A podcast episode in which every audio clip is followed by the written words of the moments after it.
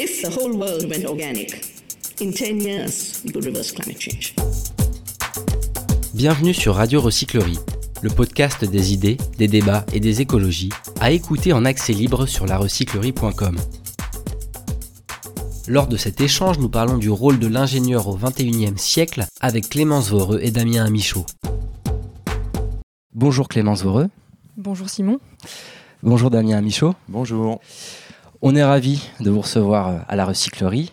Vous travaillez tous les deux pour l'association The Shift Project, donc un, think tank qui propose des pistes pour aller vers une société décarbonée. Pourquoi avez-vous choisi de rejoindre le Shift Project? Alors, la manière dont j'ai rejoint le Shift Project est évidemment personnelle, comme, comme elle l'est pour, pour chaque personne qui travaille au Shift, même si on est une équipe globalement relativement jeune, donc on pourra retrouver des points communs entre euh, pas mal de, parcours euh, de l'équipe. Euh, en ce qui me concerne, j'ai rejoint le Shift directement ou presque après mes études. Donc j'ai fait mes études à, Sciences Po Strasbourg. Euh, où j'ai euh, étudié pas l'environnement, mais les affaires publiques européennes. Et mais avec, avec cette volonté quand même de me diriger vers les questions de transition écologique, tout en n'y étant absolument pas formée dans, dans ma formation, ce qui va, ce qui m'a aussi amené à m'intéresser à la question qu'on aborde aujourd'hui. Donc après un, un, un, court passage à Bruxelles en stage de fin d'études, où j'ai commencé aussi à me pencher sur ces questions-là, mais sans avoir l'occasion de les comprendre vraiment et de m'y former, euh, j'ai vu passer une opportunité d'intégrer le Shift pour travailler sur les questions de mobilité quotidienne et ensuite d'enseignement supérieur et puis euh, en appui globalement euh, à l'équipe. Donc voilà mon, mon parcours d'entrée au Shift. Donc effectivement, on va revenir assez largement sur l'importance d'intégrer en fait la question écologique dès le départ dans les formations. Damien Amichaud? Alors de mon côté, après avoir agi, on va dire, sur la sphère individuelle pour les questions écologiques, j'avais la volonté d'agir sur ma sphère associative, ce que j'ai fait, et ensuite euh, professionnelle. Et donc, euh, c'est cette volonté d'agir, euh, je dirais, au mieux pour les questions socio-écologiques bah, que je me suis dit, le, le shift, c'est le bon endroit. Et ce qui m'a séduit, c'est notamment bah, l'approche scientifique, la rigueur scientifique et la vision globale des choses, la vision systémique où on essaie de de ne de, de pas se faire avoir par des effets d'annonce, ce genre de choses, et au contraire, on essaie d'avoir la vision la plus complète possible. Vous êtes vous-même ingénieur de formation Oui, tout à fait. Ingénieur de formation. Euh, j'ai travaillé dans le génie énergétique, ensuite dans les, dans les moteurs pendant 13 ans. Pas mal en chef de projet, un petit peu en ingénieur d'études également. J'ai suivi ensuite un master en philosophie de l'environnement pour simplifier un petit peu. et voilà, c'est suite à ça que j'ai aussi euh, pu me poser des questions, on va dire, plus profondes mmh. et puis rejoindre le shift. Alors, le Shift Project est régulièrement perçu comme une association, en tout cas peut-être dans les médias, qui prône la décroissance et les low-tech. Est-ce que vous êtes en phase avec ces deux notions? Alors, je peux peut-être commencer par présenter un peu plus l'organisation et puis ensuite euh, présenter un peu la philosophie qui guide euh, nos, travaux. Donc, le, le, Shift Project, on est donc un think tank, mais avec le, le statut d'association d'intérêt général, loi 1901 et qui a pour vocation de, euh, et pour objet donc d'éclairer et influencer le débat sur la transition énergétique.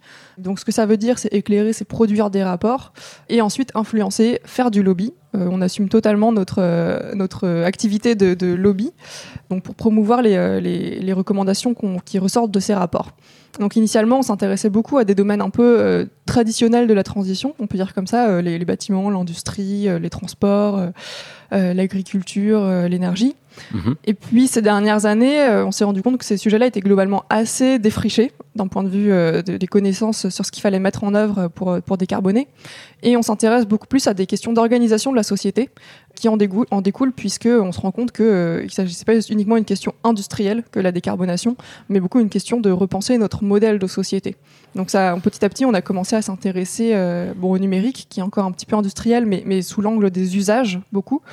Euh, mais aussi, là, plus récemment, on s'occupe de questions de santé. Dans le cadre du plan de transformation de l'économie française du Shift, on s'intéresse de plus en plus aux notions de, services publics et de tous les, services centraux qui sont le, cœur de notre société. Euh, et donc à la résilience de ces services qu'on qu souhaite remettre au cœur de notre système économique et sociétal euh, pour analyser la résilience de, euh, de, ces services et donc de ces éléments importants de notre société par rapport à des chocs.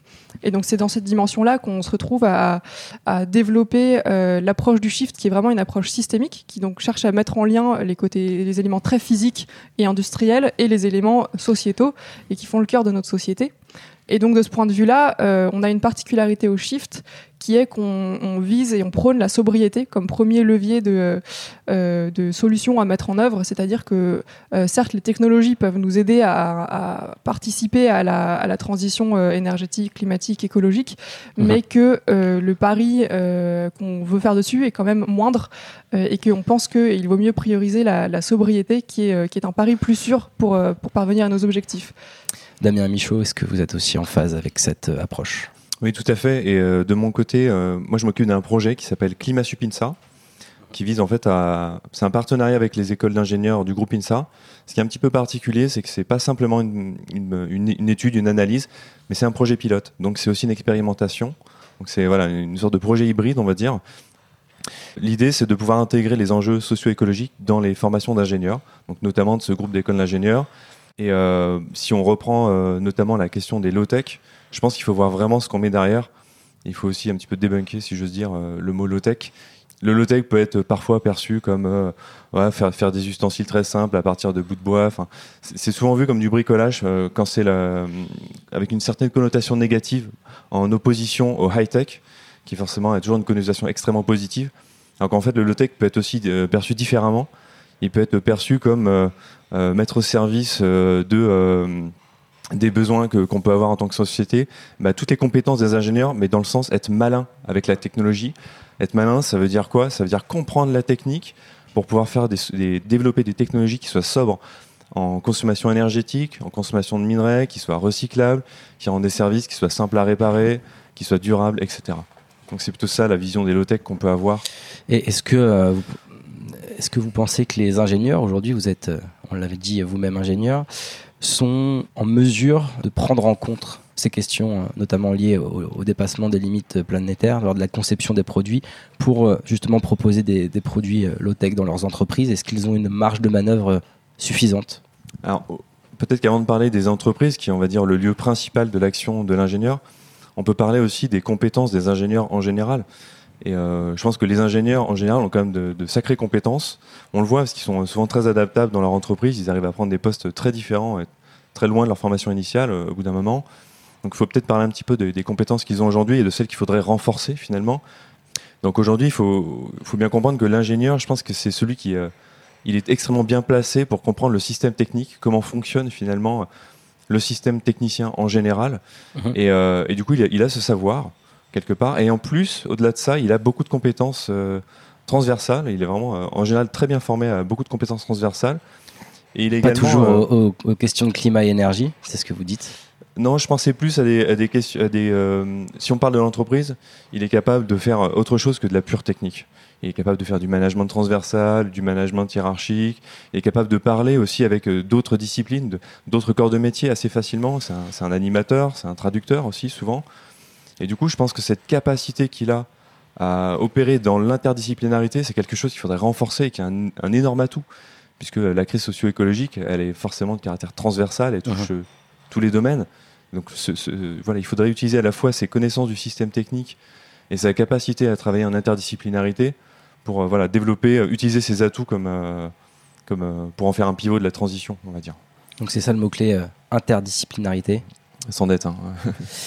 Clémence Voreux, vous avez, euh, quant à vous, piloté en 2019 le rapport euh, Mobiliser l'enseignement supérieur pour le climat. Est-ce que pour vous, l'enseignement supérieur vous semble être euh, une bonne échelle pour enclencher un, un profond changement en matière d'éducation? Oui et non, dans le sens où euh, si on s'est occupé de l'enseignement supérieur en 2019, c'est aussi par opportunisme. C'est que c'est un milieu dont on est assez proche au shift, puisqu'on est assez proche de chercheurs, du milieu de, la recherche, du milieu des, jeunes diplômés aussi.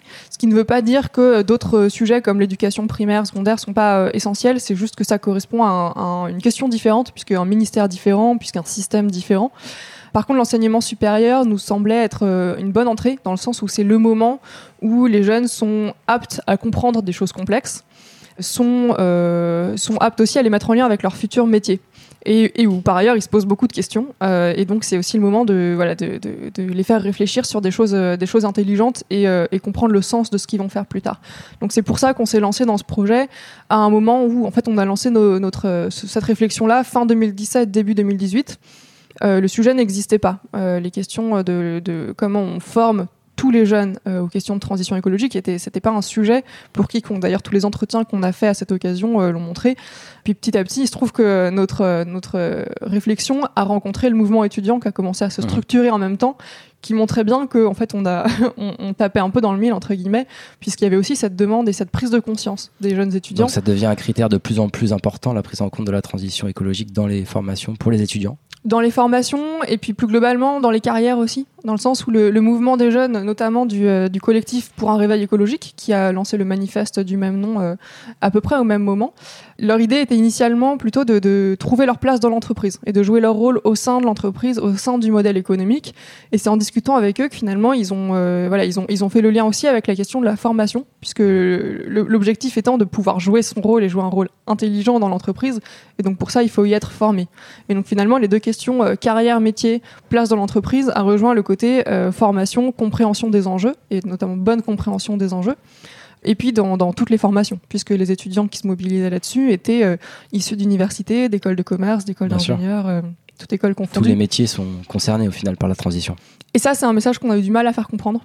Euh, dans le sens où, quand nous, on a étudié cette question-là, la, la- la compréhension de- du sujet se limitait euh, à l'approche métier vert ou euh, Mhm. métiers verdissants, tels qu'ils étaient nommés, c'est-à-dire les métiers des secteurs de la transition, donc de la mobilité, de l'agriculture, de l'environnement, mais pas du tout avec cette dimension que chaque acteur, à son niveau, doit avoir une bonne compréhension des enjeux écologiques parce qu'il aura forcément des décisions et des actions qui auront un impact. Et ça, c'est quelque chose qui a été très très dur à faire passer comme message et qui, euh, grâce aux travaux du Shift, mais globalement à toute la mobilisation qui, euh, s'est produite à ce moment-là, euh, a vraiment réussi à, se transmettre à la fois dans l'enseignement supérieur.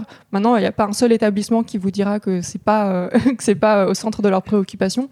Au niveau des institutions, de la même manière. Donc c'est vraiment quelque chose qui commence à avoir bien bien infusé maintenant dans le panorama et dans le paysage de, de ce secteur. Alors, un chiffre qui ressort de ce rapport seulement 11% des formations du supérieur abordent actuellement les enjeux climat-énergie de manière obligatoire. C'est donc très peu. Pourquoi, selon vous, les formations peinent-elles autant à prendre en, en compte l'un des plus grands enjeux de notre époque? Alors, ce qu'il faut comprendre avant tout, pour pas euh, blâmer trop vite euh, l'enseignement supérieur, euh, c'est que c'est pas étonnant, dans le sens où l'enseignement supérieur s'est s'est structuré à une époque où le, où le sujet n'existait pas. Mhm. C'est un miroir aussi de nos sociétés. C'est aussi un miroir de la société, mais il a aussi son histoire. Et donc, il a aussi euh, l'enseignement supérieur s'est structuré autour de disciplines, autour de métiers qui étaient, qui sont les métiers d'avant, qui sont les approches d'avant. Et, l'enseignement supérieur est aussi euh, un mastodonte en fait en termes de système. Euh, et donc, c'est pas étonnant que voilà qu'il y ait un décalage par rapport à l'importance de ces enjeux euh, dans l'enseignement supérieur. Après, ce qui explique aussi ces, euh, ces, ces chiffres-là, donc qui sont assez faibles, je préfère quand même nuancer tout de suite. C'est juste sur la- la- l'échantillon de formation qu'on a regardé que porte ce chiffre, qui s'est quand même attaché à regarder les formations les plus prestigieuses entre guillemets euh, de, des formations françaises, c'est-à-dire euh, de grandes écoles d'ingénieurs, de grandes écoles de commerce, de grandes universités.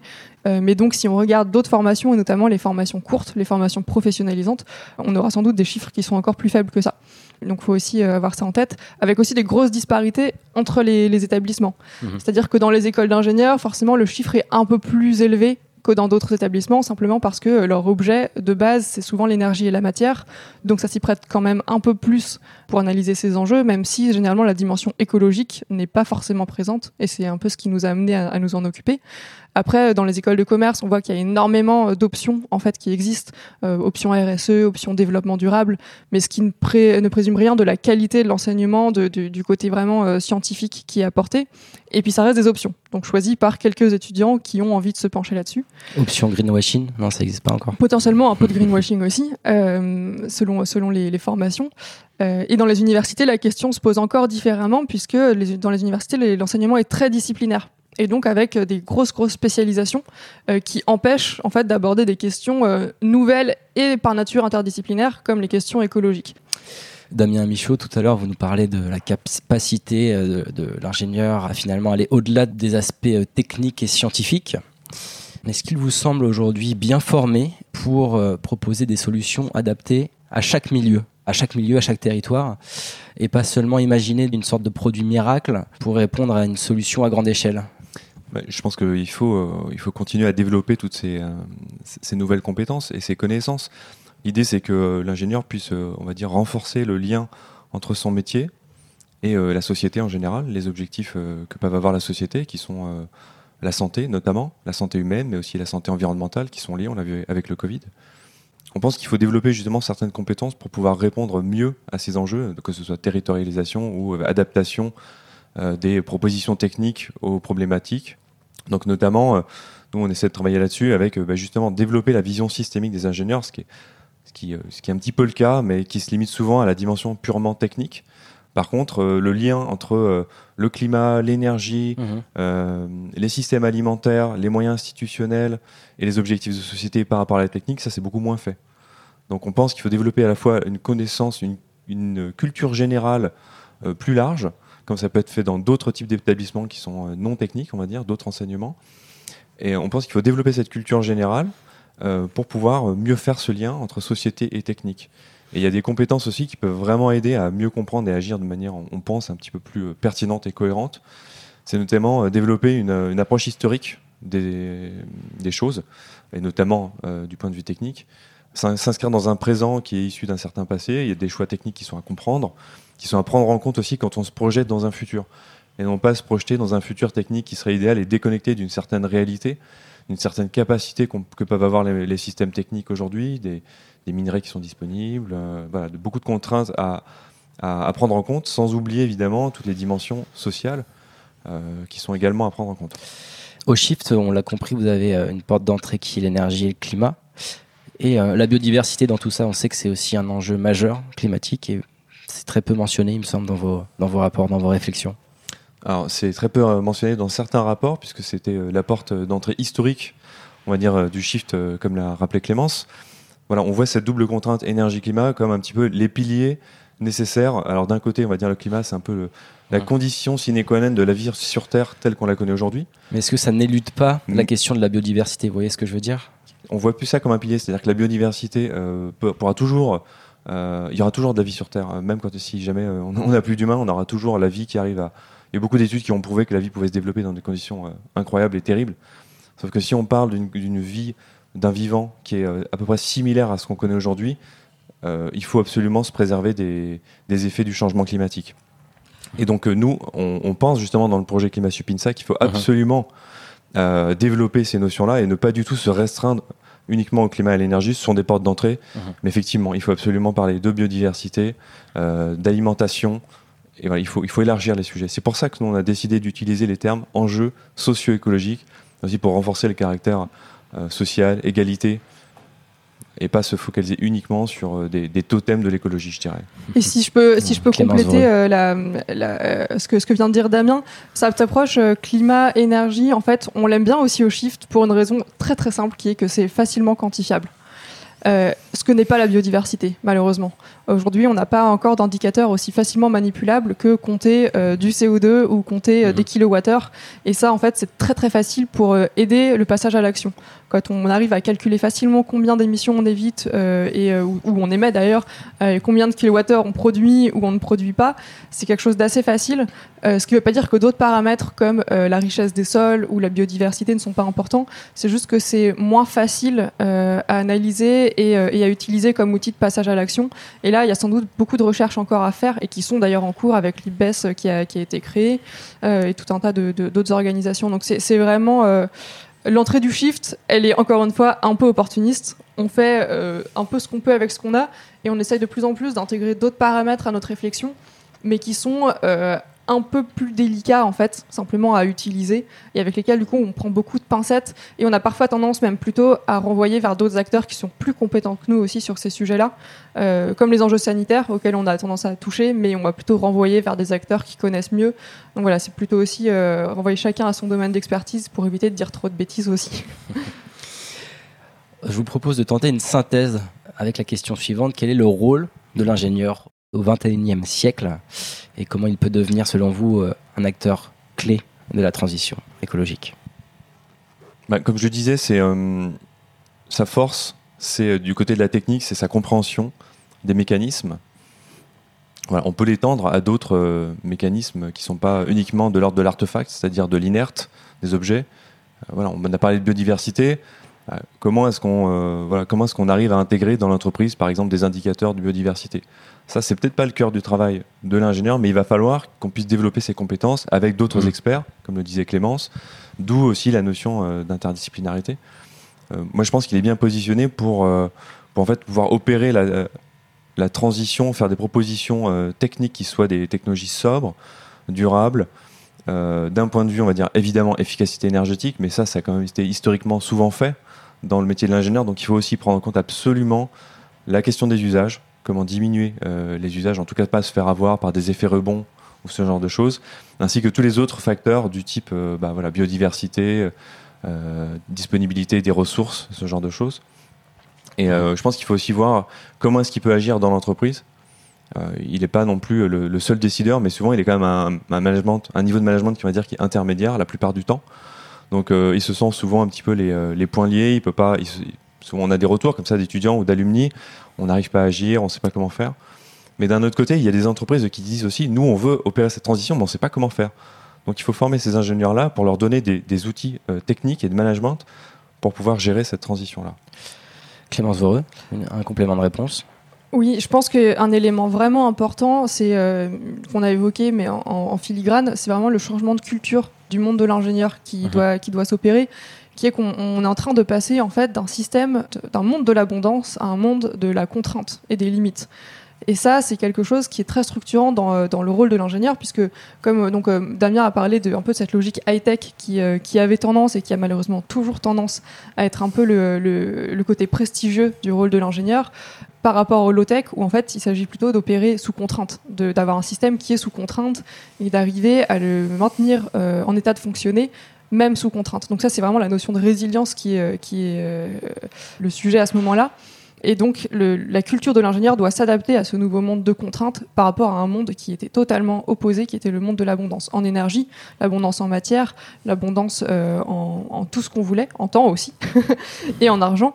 Euh, et comme ce sera plus le cas demain, il y a vraiment cette dimension euh, et ce changement de culture à opérer, mais ce qui implique aussi que l'ingénieur doit mieux comprendre son environnement et avoir vraiment conscience des paramètres déterminants de ce nouveau monde sous contrainte. Donc je pense que ça, c'est vraiment une dimension importante qui doit être euh, ajoutée et, euh, et changée dans les formations de l'ingénieur, puisque c'est pas le cas aujourd'hui.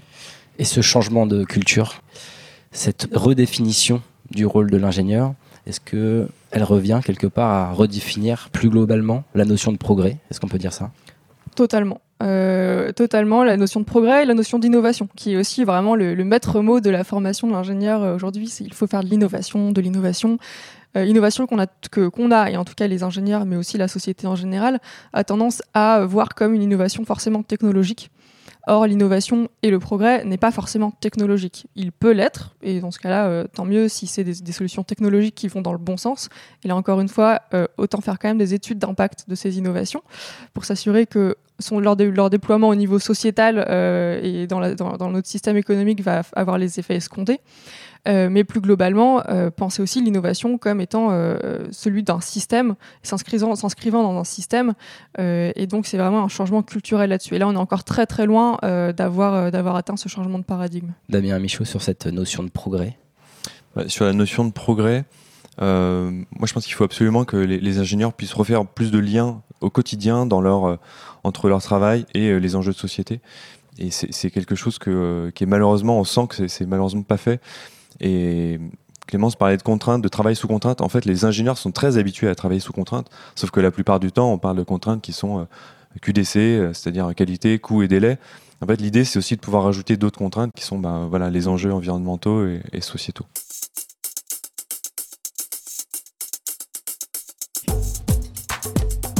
Clémence Voreux, on passe à notre deuxième euh, partie de podcast. Quel a été votre plus grand déclic écologique? Alors moi, je, je dirais que j'ai eu deux déclics différents. Il y a le déclic, en fait, le rapport euh, à l'écologie, il est généralement émotionnel, mais aussi intellectuel. Donc je dirais que j'ai eu un premier déclic émotionnel, comme beaucoup de gens, qui est le Mhm. premier déclic, euh, qui est donc, pour moi le, le jour où on m'a offert une peluche euh, d'un dodo. Et que j'ai demandé à mes parents c'était quoi cette bestiole-là? Je pense que je devais avoir cinq, euh, entre 5 et 7 ans. Et qui m'ont dit que ça n'existait plus. Et qu'ils m'ont ils ont commencé à m'expliquer le phénomène de disparition des espèces. Euh, et là, je me suis dit que c'était euh, quelque chose de très très très triste. Et, euh, et j'ai eu conscience de cette première dimension de l'écologie, donc via la biodiversité finalement. Ça vous a rattrapé tôt. Voilà, donc ça m'a attrapé tôt. Et puis après, j'ai eu la chance d'évoluer dans une, une famille un milieu social où on m'a beaucoup parlé d'écologie et de sensibilisation à ça, sans forcément que je l'ai bien compris. Euh, le deuxième déclic plus intellectuel, ça a été, je pense, euh, il me semble me souvenir en tout cas d'une d'une vidéo de Jean-Marc Jancovici, euh, qui a expliqué, donc après que j'ai passé euh, pas mal de temps à essayer de développer les énergies propres, les énergies vertes, et où il a expliqué dans quelle mesure euh, l'énergie propre n'existe pas. Et Mhm. que à partir du moment où il y a énergie et transformation de matière, c'est forcément sale. Et donc il, il s'agit plutôt de- d'essayer de, minimiser les externalités négatives et de faire le choix le moins mauvais. Euh, et là, je me suis rendu compte de la dimension euh, tout à fait euh, complexe et difficile, mais aussi intellectuellement challenging, disons, de, de l'écologie, Mhm. qui m'a donné envie, à la fois qui m'a un peu fait peur, et en même temps avec cette dimension un peu bruit du miroir brisé euh, de, de l'idéalisme qu'on peut avoir par rapport à l'écologie. Euh, et en même temps, ce côté, euh, c'est un super défi à relever et quelque chose à quoi s'attaquer de très intéressant. Ah, sacré Jean-Marc, il est fort. hein. Fort. Damien Amichaud, sur euh, votre déclic, est-ce qu'il a été d'abord émotionnel puis intellectuel aussi? Ça a été la même démarche? Effectivement, moi je pense qu'il était euh, initialement, enfin il y a une première étape émotionnelle, je pense. Je me rappelle d'un moment euh, d'extase ou d'inspiration entre guillemets face à la nature quand j'étais adolescent, qui est peut-être resté un petit peu en sourdine, mais aussi en, en, en bruit de fond, on va dire. Mais euh, il y a aussi des études qui montrent que le lien avec la nature, il se, il crée avant les, avant les 6 ans d'un enfant. Donc ça veut dire que j'ai aussi eu des expériences qui ont, dû créer ça, euh, certainement avant. Et après, si on parle pas forcément d'un déclic intellectuel, parce que ça c'est venu vraiment très progressivement et de manière, euh, on va dire, euh, de plus en plus importante, ce qui a créé beaucoup de frustration et d'anxiété, on va dire. La question c'est aussi qu'est-ce qui m'a mené à un passage à l'action plus, large que simplement au niveau individuel. Et je pense que c'était tout simplement le fait de devenir parent. C'est aussi simple que ça. C'est effectivement un- un déclic majeur dans une existence. Un livre à nous conseiller, Clémence Voreux. Euh, J'ai peur de pas être très original parce qu'on vous l'a sans doute déjà donné, euh, mais je, je le trouve quand même très pertinent. Qui est, c'est donc Effondrement de Jared Diamond, euh, qui, selon moi, pourrait aussi s'appeler Résilience, en fait, euh, avec un Mhm. titre un peu plus optimiste, mais qui, pour moi, a quand même le, la, la qualité de mêler, donc d'avoir une approche très interdisciplinaire et de montrer comment la résilience d'un système de société dépend beaucoup euh, bah, d'une bonne compréhension de l'interaction entre à la fois des enjeux physiques, mais aussi des enjeux culturels, sociétaux, euh, qui permet euh, à une population, à une société, soit qui va l'amener complètement à l'effon- à l'effondrement, si elle n'arrive pas à s'adapter, soit au contraire, qui peut être facteur de résilience si on arrive à conjuguer intelligemment euh, ces différents facteurs-là. Voilà, et donc je trouve que cette approche, et notamment via des exemples empiriques très très parlants, euh, permet vraiment une très bonne compréhension et une, bonne concrétisation de- des enjeux écologiques. Eh bien, voyez-vous, nous ne l'avez pas encore euh, conseillé. Ah bah C'est super. un, c'est un bon pavé à lire. C'est un bon pavé, mais il, il est découpé en chapitres de quelques dizaines de pages, et donc on peut aussi faire des breaks et s'en saisir un peu, euh, voilà, moment par moment, sans forcément tout enchaîner euh, les 800 pages. Damien Amichaud. Je pense qu'il y a un enjeu qui est vraiment très important, c'est celui de pouvoir opérer la re- reconnexion au vivant, qu'on bah, qu'on sent tous euh, en train d'être un petit peu en perdition. Et bah, la question en école d'ingénieur, elle est vraiment très importante, puisqu'ils sont, pas, sont rarement sur les sciences du vivant, à part certaines spécialités. Et du coup, pour ça, je, je recommanderais euh, euh, un, auteur qui, est très inspirant sur la question de la philosophie autour du vivant, je trouve, c'est Baptiste Morisot. Donc il y a des podcasts ou des ouvrages qui sont vraiment très très inspirants pour sa vision éclairante, je trouve. Effectivement, très bonne recommandation. Dernière question, avant de nous quitter. Comment voyez-vous le monde dans 20 ans Euh, Si l'on suit radicalement, on va dire, les propositions du Shift Project, si tout le monde s'y met, euh, les entreprises, les citoyens, et si l'on suit cette euh, voie tracée pour une société décarbonée? Question de prospective. Euh, moi, j'imagine qu'on aurait stabilisé le changement climatique. Je ne vais pas dire annulé, ça paraît vraiment quasiment impossible, mais au moins stabiliser le changement climatique à 1,5 ou 2 degrés euh, au grand, grand, grand maximum, j'espère. Qu'on aurait pu développer voilà, des technologies plus sobres, mais surtout une relation à la technologie qui soit beaucoup plus saine. Euh, dans l'idéal, voilà, moi, je, verrais une société où euh, on n'est plus trop dans cette consommation effrénée, mais plutôt dans une reconnexion à des enjeux plus, simples, plus importants. Et euh, si on prend un exemple peut-être concret, euh, est-ce qu'on pourrait créer par exemple un parc national à Paris qui nous permettrait d'in- d'inverser la vision qu'on a euh, du vivant ou de la biodiversité et plutôt de la voir d'une manière de, de vivre ensemble avec cette biodiversité, de, de protection plutôt que de, de, de problèmes, quoi, on va dire. Clémence Heureux.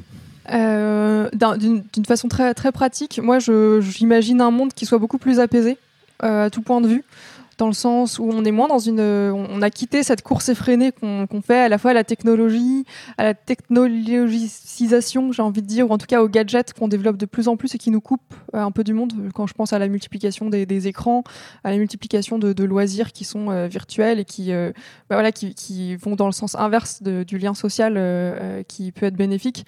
Donc je, je, pense voilà un côté où la population retrouve un sens à la fois dans son travail et dans sa vie en société.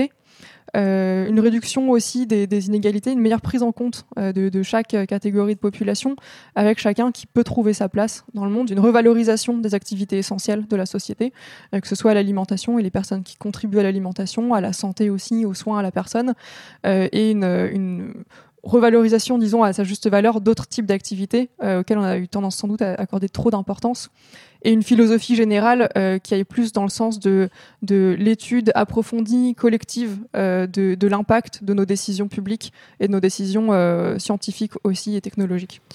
Eh bien voilà un beau et, vaste programme. Clémence Voreux, Damien Michaud, merci beaucoup d'être venu à la recyclerie. C'était pas votre première fois avec le, le Shift Project, donc il y aura aussi peut-être d'autres réunions, groupes euh, pour tenter de, de réfléchir à ces enjeux majeurs. J'espère. Bah, merci de nous avoir donné la parole. Oui, merci beaucoup pour l'invitation. À bientôt. À bientôt. À bientôt. Toutes nos émissions sont disponibles en podcast sur larecyclerie.com. Vous pouvez également suivre nos actualités sur Facebook, Instagram, Ça n'est pas une fatalité. ou encore mieux, venir échanger avec nous à la recyclerie au 83 boulevard Ornano à Paris, métro porte de Clignancourt. Est-ce que si moi je fais un truc tout seul, ça sert à quelque chose?